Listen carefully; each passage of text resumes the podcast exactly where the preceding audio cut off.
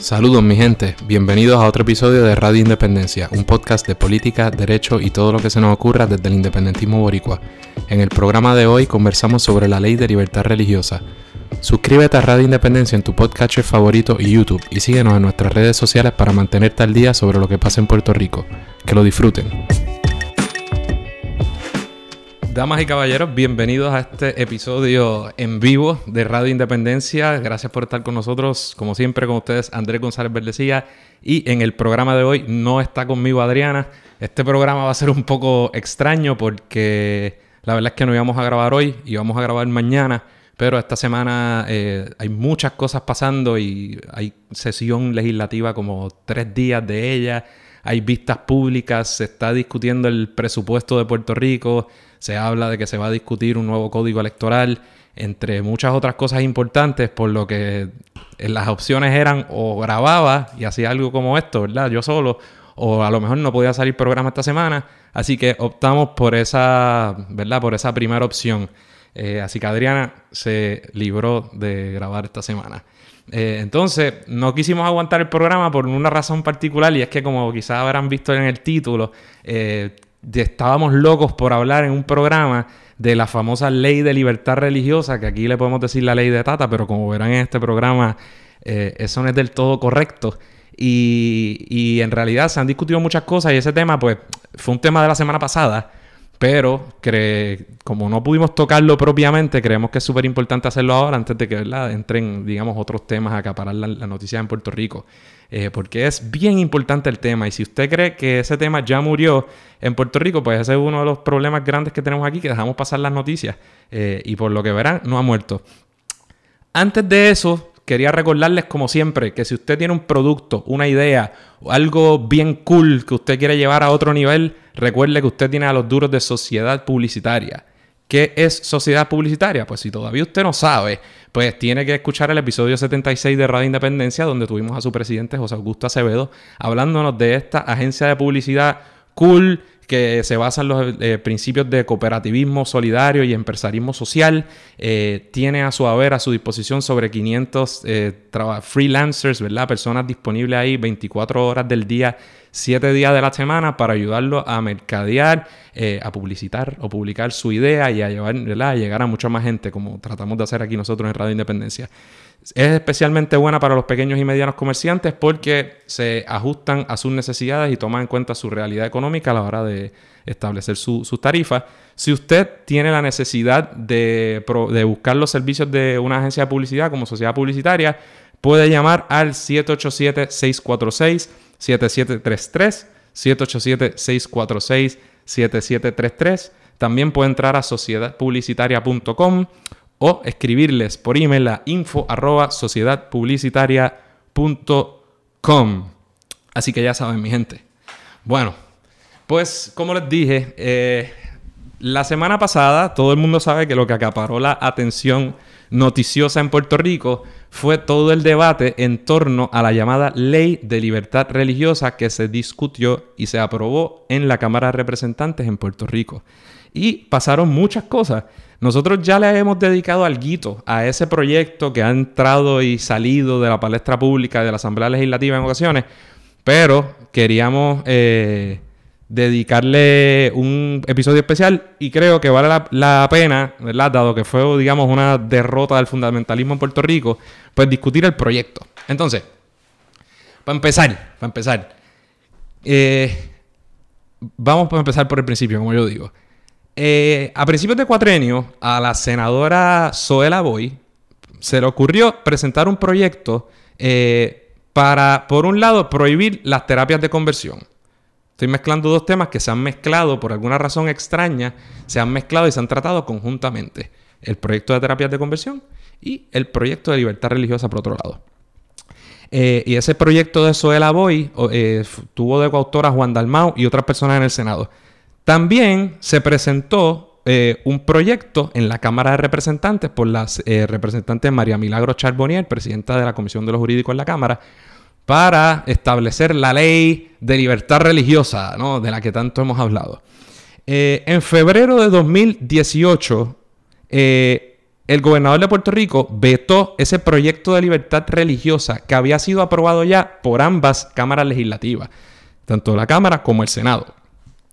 El, el gobernador de Puerto Rico lo vetó. Entonces, como ya habíamos dicho aquí, el proyecto para prohibir las terapias de conversión, que no son otra cosa que una invención de locos para intentar curar la, preferencia, la orientación sexual de una persona, tratándolo como si fuera una enfermedad, eh, ¿verdad? Esas son las terapias de conversión y se ha demostrado científicamente que no tienen ninguna validez científica o médica. Pues como castigo, eh, una vez se refiere esa medida a la Cámara de Representantes, la Comisión de los Jurídicos, presidida por María Milagro Charbonier, a quien le acababan de vetar su proyecto, decidió que le iba a rendir un informe negativo y así lo hizo, efectivamente matando ese proyecto como represalia porque le hubieran matado su proyecto el, gobernador, ¿verdad? Entonces, eh, a principios de año, un poco antes del el mensaje de situación de Estado, el gobernador anunció en una conferencia de prensa y bien pompeado, recuerden esto, que el gobierno había llegado a una eh, a un acuerdo histórico entre supuestamente eh, personas de la comunidad LGBT, que en realidad, como dijimos aquí, eran Ah, a lo mejor son de la comunidad LGBT, pero claramente eran militantes del Partido Nuevo Progresista, no un grupo abarcador de militantes, ¿verdad?, que haya estado militando activamente por esta causa fuera del, digamos, del PNP. Y un sector de, lo que ellos llaman los religiosos, que en realidad es un sector muy recalcitrante de, ciertas denominaciones religiosas en Puerto Rico. Lo vamos a llamarle los fundamentalistas. Y anunciaron con bombos y platillos que eso era así. Y roncó el gobernador y dijo en, esa, en ese mensaje de situación de Estado que, olvídate, que eso demostraba la grandeza del gobierno y bla, bla, bla, bla, bla. ¿Y qué sucede? Presenta el gobernador, acoge esas medidas y, las, y de repente las presenta con ese lenguaje modificado supuestamente por la por el acuerdo y las presenta como proyectos de administración, es decir, los envía a Fortaleza y se presentan en la Asamblea Legislativa para su evaluación y el trámite legislativo, pero ya los acoge el gobernador. ¿Qué pasó? Eh, ambos, en, este momento hubo vistas públicas. Eh, María Milagro Charbonnier en la Cámara hizo vistas públicas sobre el, proyecto de terapias de conversión. Se notaba incómoda, Tata, distinto a en otras ocasiones donde ella eh, maneja muy bien las cosas a pesar de su visión muy conservadora, no pierde sus casillas, ¿verdad? No se sale de su, cabeza y no... Pero en esta eh, discusión en las terapias de conversión, la recuerdo vividamente que estaba fuera de control, en parte porque pues, era un proyecto de administración, lo iban a prohibir, pero yo creo que si fuera por ella, ni tocaban el tema, porque sería ver como una imputación de que la iglesia o estos grupos de alguna manera realizan esta actividad, o sea que ella, ella ni siquiera quería aprobar ese proyecto en particular, pero eh, pero aún así, ¿verdad? Se montó en el caballito y, le dio vistas públicas. Eh, ahora, también hubo vistas públicas en cuanto al proyecto de libertad religiosa. Y ahí fue donde perdió, ¿verdad? Se, salió de control y eh, no quería dejar que testificaran, a quien depusieran representantes de CABE, eh, de la ACLU y de otros grupos que no son afines a, ella y a ese modo de pensar. Y en un momento dado dijo, no, si no te ponen X o Y personas, pues esto se acabó aquí. Cerró la vista pública y cuando las personas ya estaban saliendo del salón de audiencias donde se estaba realizando la vista, dijo, no, no, no, no, no. Vamos a reanudar la vista para que no digan que yo estoy siendo eh, mala o dictatorial o lo que sea. Eh, y claro, ya las personas habían salido y yo creo que correctamente dijeron, bueno, pues no, pues en ese tipo de trato discriminatorio y pues no lo vamos a hacer. Y lo que hicieron fue que hablaron con la prensa y allí eh, dijeron lo que tenían que decir. Así que ese fue más o menos el trato que recibieron esos dos proyectos de administración eh, que ya se habían sometido. Incluso en esa vista, recuerdo en una de las vistas de, de terapias de conversión que Tata llevó a un señor que dijo este, un señor mayor que dijo, no, yo me sometí a esas terapias y eso me ayudó mucho, me curó mi orientación y un tipo de, ese tipo de ridiculez se, realizó ahí en, la Cámara de Representantes. Eh, pero todos los demás eran casi todos, ¿verdad?, del gobierno, así que fue mucho más problemática la libertad religiosa que la de terapias de conversión. Pues el martes 11 de junio, es decir, la semana pasada, la Cámara de Representantes aprobó el proyecto de libertad religiosa que vamos a discutir eh, pronto. Y que no es, ¿verdad? Es el proyecto mandado por el gobernador. Mientras que el de las terapias de conversión se calendarizó para el próximo jueves. Sin embargo, medio mundo, al igual que hizo obviamente desde un inicio el Partido Independentista puertorriqueño, eh, medio mundo brincó y correctamente, ¿verdad? Se opusieron a, la aprobación de esta medida que entendieron discriminatoria porque sabían que aunque eh, su letra dice que para buscar la libertad religiosa, todo el mundo sabe que lo que está buscando, ¿verdad? Eh, María Milagro Charbonnier las personas que quieren aprobar esto es básicamente un subterfugio para poder discriminar contra personas con las que ellos no están de acuerdo, particularmente por su orientación sexual o por las ideas que sean. Eh, de manera que todo el mundo brincó y no es lo mismo que brinque Andrés de Radio Independencia o Adriana, o que brinque en el PIB, o que brinque quien sea, a que brinque Residente, que, hizo un video y le bajó bien duro al gobierno y le exhortó al gobernador a que no eh, la firmara. Y eh, Cani García, Molusco, Medio Mundo y Ricky Martin. Ricky Martin cogió, hizo un video, ¿verdad? lo puso en 3 y 2 y le dijo que no firmara la ley. Eh, y gente, ah, también Bernie Sanders, que eso les importa mucho a ellos, ¿no? Elizabeth Warren y otra gente del Partido Demócrata rápido brincaron y pidieron que no aprobaran esa ley por ser discriminatorio. ¿Y qué pasó? Incluso eso fue se aprobó un martes, todo esto pasa entre martes a jueves, y el jueves, este, eh, que estaba calendarizada la votación, Zoela hoy adelanta que ella no le va a dar, ¿verdad? que le va a dar un informe negativo en el Senado, matando la medida, y el gobernador el propio jueves, antes de que vaya al Senado pide que se retiren los proyectos diciendo que esto está creando división en el pueblo y que es contrario a lo que él quería y porque por tanto eh, retira los proyectos. Tata María Milagro Chaponier tuiteó de manera muy elegante en ese sentido, dijo que luego de reunirse con el gobernador en, en entrevista iba a pedir que se retiraran los proyectos Técnicamente, como ya se había aprobado y el trámite de enviarlo al Senado ya había ocurrido, lo que se hizo fue formalmente que se devolviera a la Cámara, cosa que así se hizo, y no se atendió el proyecto de, terapias de conversión. Entonces, lo importante de todo esto es la primero, yo creo que vale la pena reseñar que obviamente la presión eh, pública tuvo un efecto.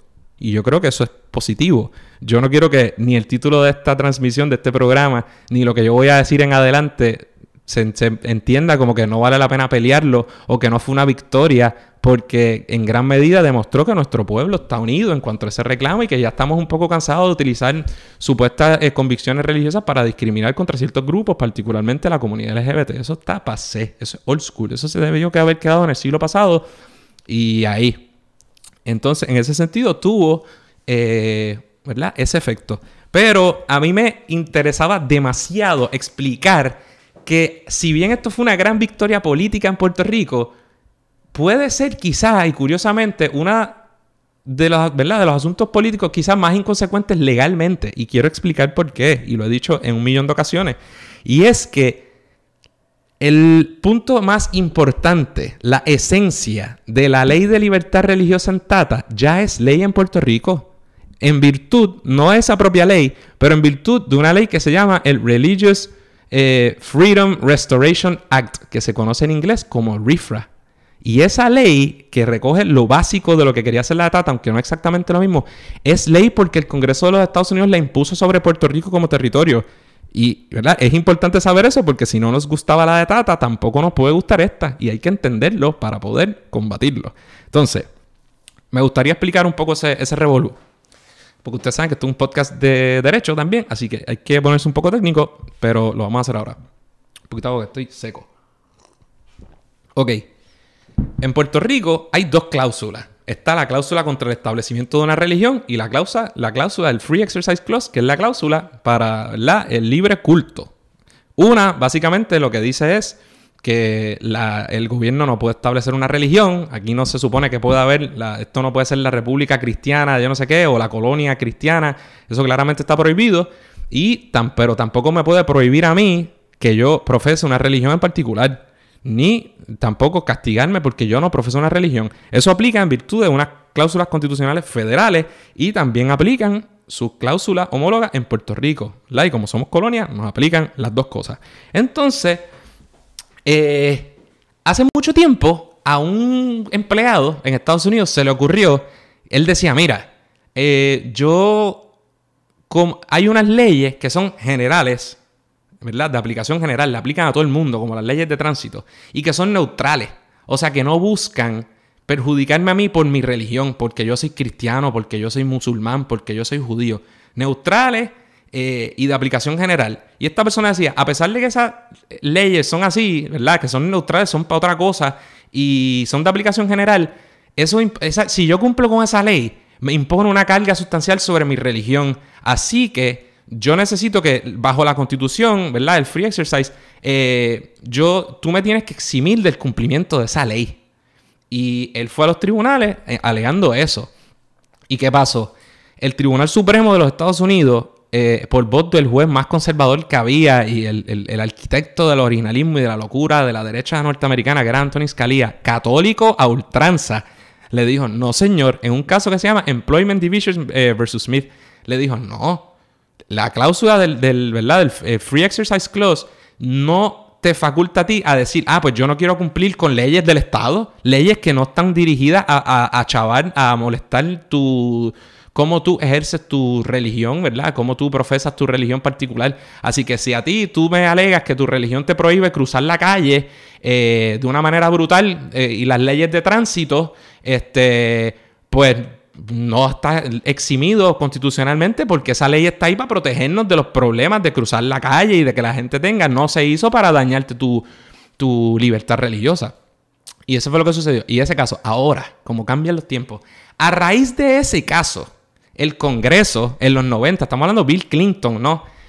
Utilizó, eh, creó, actuó y dijo, no, hay que básicamente revertir ese caso. Y por vía de ley pasó una ley federal que se llama Religious Freedom Restoration Act. Y esta es Clinton. Solo tres senadores se opusieron y toda la Cámara votó a favor. O sea que todo el mundo estaba a favor de esto.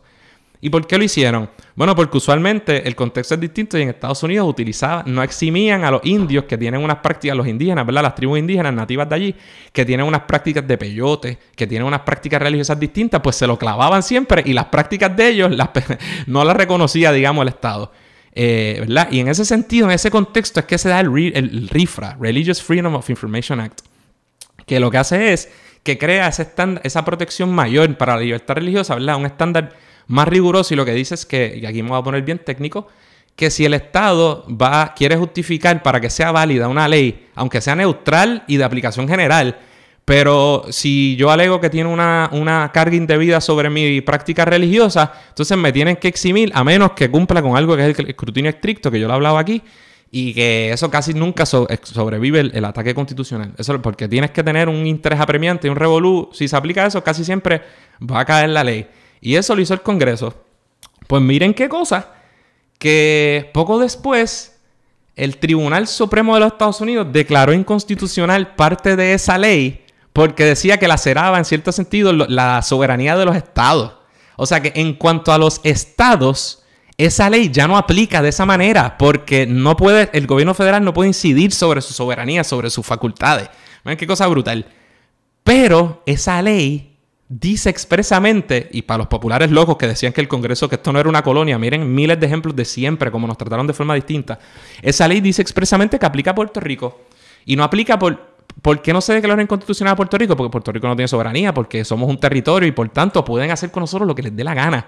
Así que esa ley hace esencialmente lo, que, lo más importante que pretendía ser la ley de Tata, eh, ¿verdad? Y esa ley aplica aquí, que es el Religious Freedom of Information Act.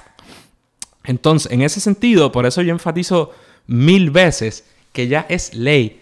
Claro, la ley de que se pretendía eh, aplicar aquí las cosas malas que tenía, por ejemplo, era que además de ese principio general, ese escrutinio estricto, ¿verdad? Y tratar de poner a las personas que profesan una religión en un sitio especial con la facultad que no tenemos, por ejemplo, nosotros los ateos u otra gente, de apagar las leyes.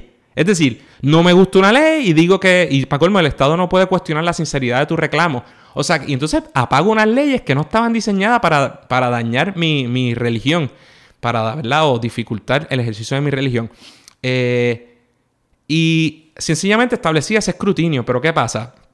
Que la ley de Tata hacía lo mismo, pero enumeraba ahora ciertas aplicaciones, incluía en la ley ya ciertas aplicaciones que ciertamente iban a ser ya más concretos, que tú supieras qué cosas no iba a poder hacer el Estado, e imponía unas obligaciones sobre los patronos y sobre el gobierno de dar unos acomodos razonables, y el Estado no podía cuestionar la sinceridad del reclamo, y un montón de otros factores que ciertamente yo no estoy de acuerdo con ese tipo de medida porque estás poniendo en un sitial especial a aquellas personas que profesan una religión y eso es injusto, eso es injusto. Eh, de manera que esa, esa es una diferencia, pero recalco que es importante entender que lo más importante ya es ley en virtud de la aplicación de esa ley federal. Entonces, ¿qué significa esto? Bueno, pues que hay que empujar Primero, en todo caso, hay, los que quieran empujar tienen que empujar al Congreso para que, para que enmiende esa ley, no la aplique a Puerto Rico porque es mala, pero más importante aún, va a lo mismo, a la raíz de todos los problemas de los que hablamos en este programa, que es que personas que mm, por las que nosotros no votamos toman las decisiones más fundamentales que nos afectan en Puerto Rico.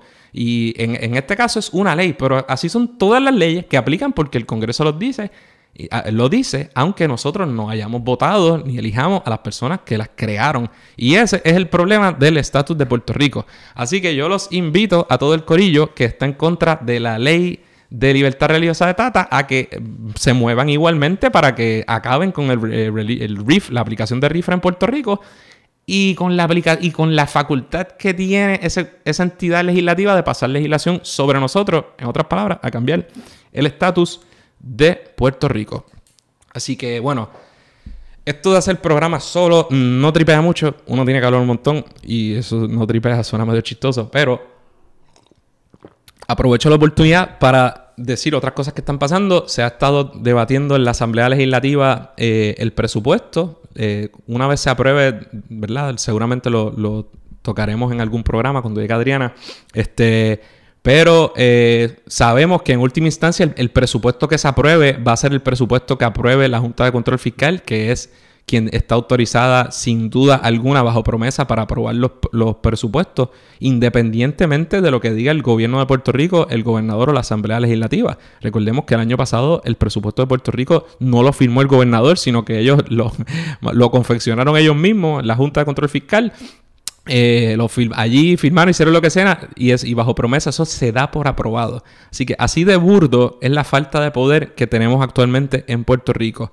Eso lo estaremos dando seguimiento. También esta semana se dice que podría haber vistas públicas o discusión sobre el, el proyecto que presentó el presidente del Senado, Tomás Rivera Chats, para un nuevo código electoral. Veremos qué trae, pero ya algunas de las disposiciones que he visto no parece ser muy positivo para las minorías.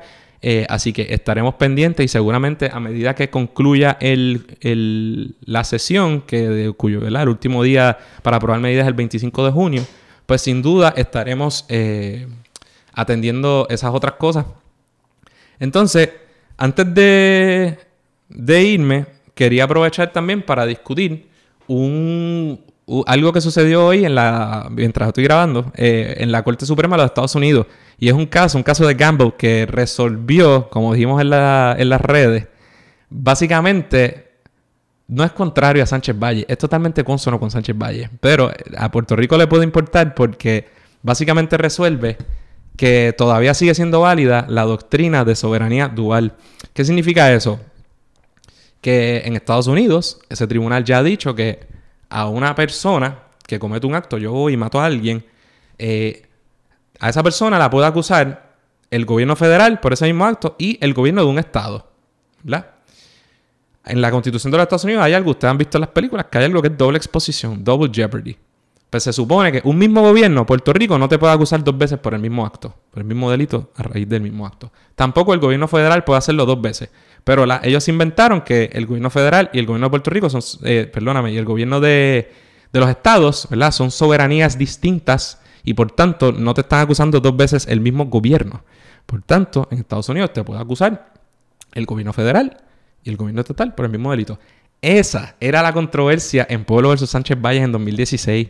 Lo que pasa es que en Puerto Rico tomó otra connotación política, ¿verdad? Porque para tú contestar esa pregunta, entonces para ver si, si aplicaba la doctrina de soberanía dual, tú tenías que determinar si en efecto había soberanía. Y por fin el Supremo contestó lo que los independentistas hemos dicho siempre, que formalmente y legalmente Puerto Rico no tiene soberanía bajo el ELA. Y por eso aunque las tribus indígenas, ¿verdad? Y los estados son entidades distintas para efectos de procesamiento criminal, distintas del gobierno federal, Puerto Rico no. Entonces, lo interesante de este caso es que aunque en, Pueblo versus Sánchez Valle eso queda claro, pues y eso estaba clarito ya, que el gobierno federal y el gobierno de los estados eran soberanías distintas. Pero alguien llevó el caso, llegó al Supremo y en caso de que el Supremo hubiera eh, resuelto de manera opuesta, pues entonces Sánchez Valle hubiera sido eh, innecesario y no hubiéramos tenido esa contestación que básicamente formalmente cambió las mentes de miles, millones de puertorriqueños. Este, pero no fue así. El tribunal, ya concluyendo, lo que dijo fue, sí, mantenemos la validez de la doctrina de soberanía dual, por tanto, el, aunque el gobierno, ¿verdad? El, gobierno federal y el gobierno de los estados te pueden acusar por lo mismo, pero Puerto Rico no. Así que es como es chévere porque no tuvo que ver con nosotros nada el caso, pero en realidad sí tiene que ver todo con nosotros porque es para, que quede claro, ¿verdad? Cuál es nuestro, nuestro rol y nuestro estatus, nuestra posición dentro del federalismo norteamericano. Bueno, Corillo, me cansé de hablar solo. Lo último que voy a decir es que, aparte de como bono, voy a hacer un bono yo mismo, hay muchas cosas nítidas que están pasando. Se acabó la NBA. No tuve la oportunidad de hablar de NBA en el podcast. Pasaron un millón de cosas más. Ganó Toronto. Toronto jugó a fuego, jugó brutal. Se lo merecen. No tienen culpa de que todo el mundo en Golden State se haya lesionado, pero se lesionó todo el mundo en Golden State. Así que eso desmereció un poco la serie, pero la serie estuvo bien nítida, estuvo bien entretenida. También comenzó la Copa América, ¿verdad? Que es ese torneo a nivel sudamericano de fútbol, en este caso masculino. Eh, brutal. Ya Argentina empezó perdiendo con Colombia 2 a 0. Messi siempre con su, con su, cada vez que se pone el albiceleste, pues. Es todo un drama. Y algo que no hemos podido discutir en el programa, pero lo que lo vamos a hacer es que también comenzó la Copa Mundial de Fútbol de la FIFA femenino. No sé si llamarle la Copa Mundial Femenino, porque a la otra no se le llama la Copa Mundial Masculina. Pero ya comenzó también y queremos, ¿verdad?, dedicarle algún tiempito a eso próximamente. Pero síganla. Eh, es buen fútbol y al igual que apoyamos a los varones, hay que apoyar a las mujeres porque es, bien, es buen fútbol también y es un gran torneo a nivel internacional. Así que los invitamos a seguirlos también. Y cuando tengamos la oportunidad de hablar con alguien que sepa mucho del tema, lo traeremos para el programa. Así que Corillo, espero que no se hayan aburrido demasiado solo conmigo. Esta vez se zafó Adriana, pero por lo menos tenemos Radio Independencia para esta semana mientras trabajamos duro en el fin de sesión. Así que Corillo, chequeamos, nos vemos, hasta la próxima. Denle like, compartan, suscríbanse a YouTube. Es importante que se suscriban a YouTube, YouTube, YouTube, YouTube. Así que suscríbanse a nuestro canal porque estamos teniendo, nos estamos escuchando muchísimo en podcast, pero queremos seguir creciendo esos suscriptores en YouTube. Así que hasta la próxima, Corillo. Nos vemos. Eso es todo por hoy. Esperamos que les haya gustado el programa. Recuerden suscribirse a Radio Independencia en su podcatcher favorito y YouTube y síganos en nuestras redes sociales para mantenerse al día sobre lo que pasa en Puerto Rico. Hasta la próxima.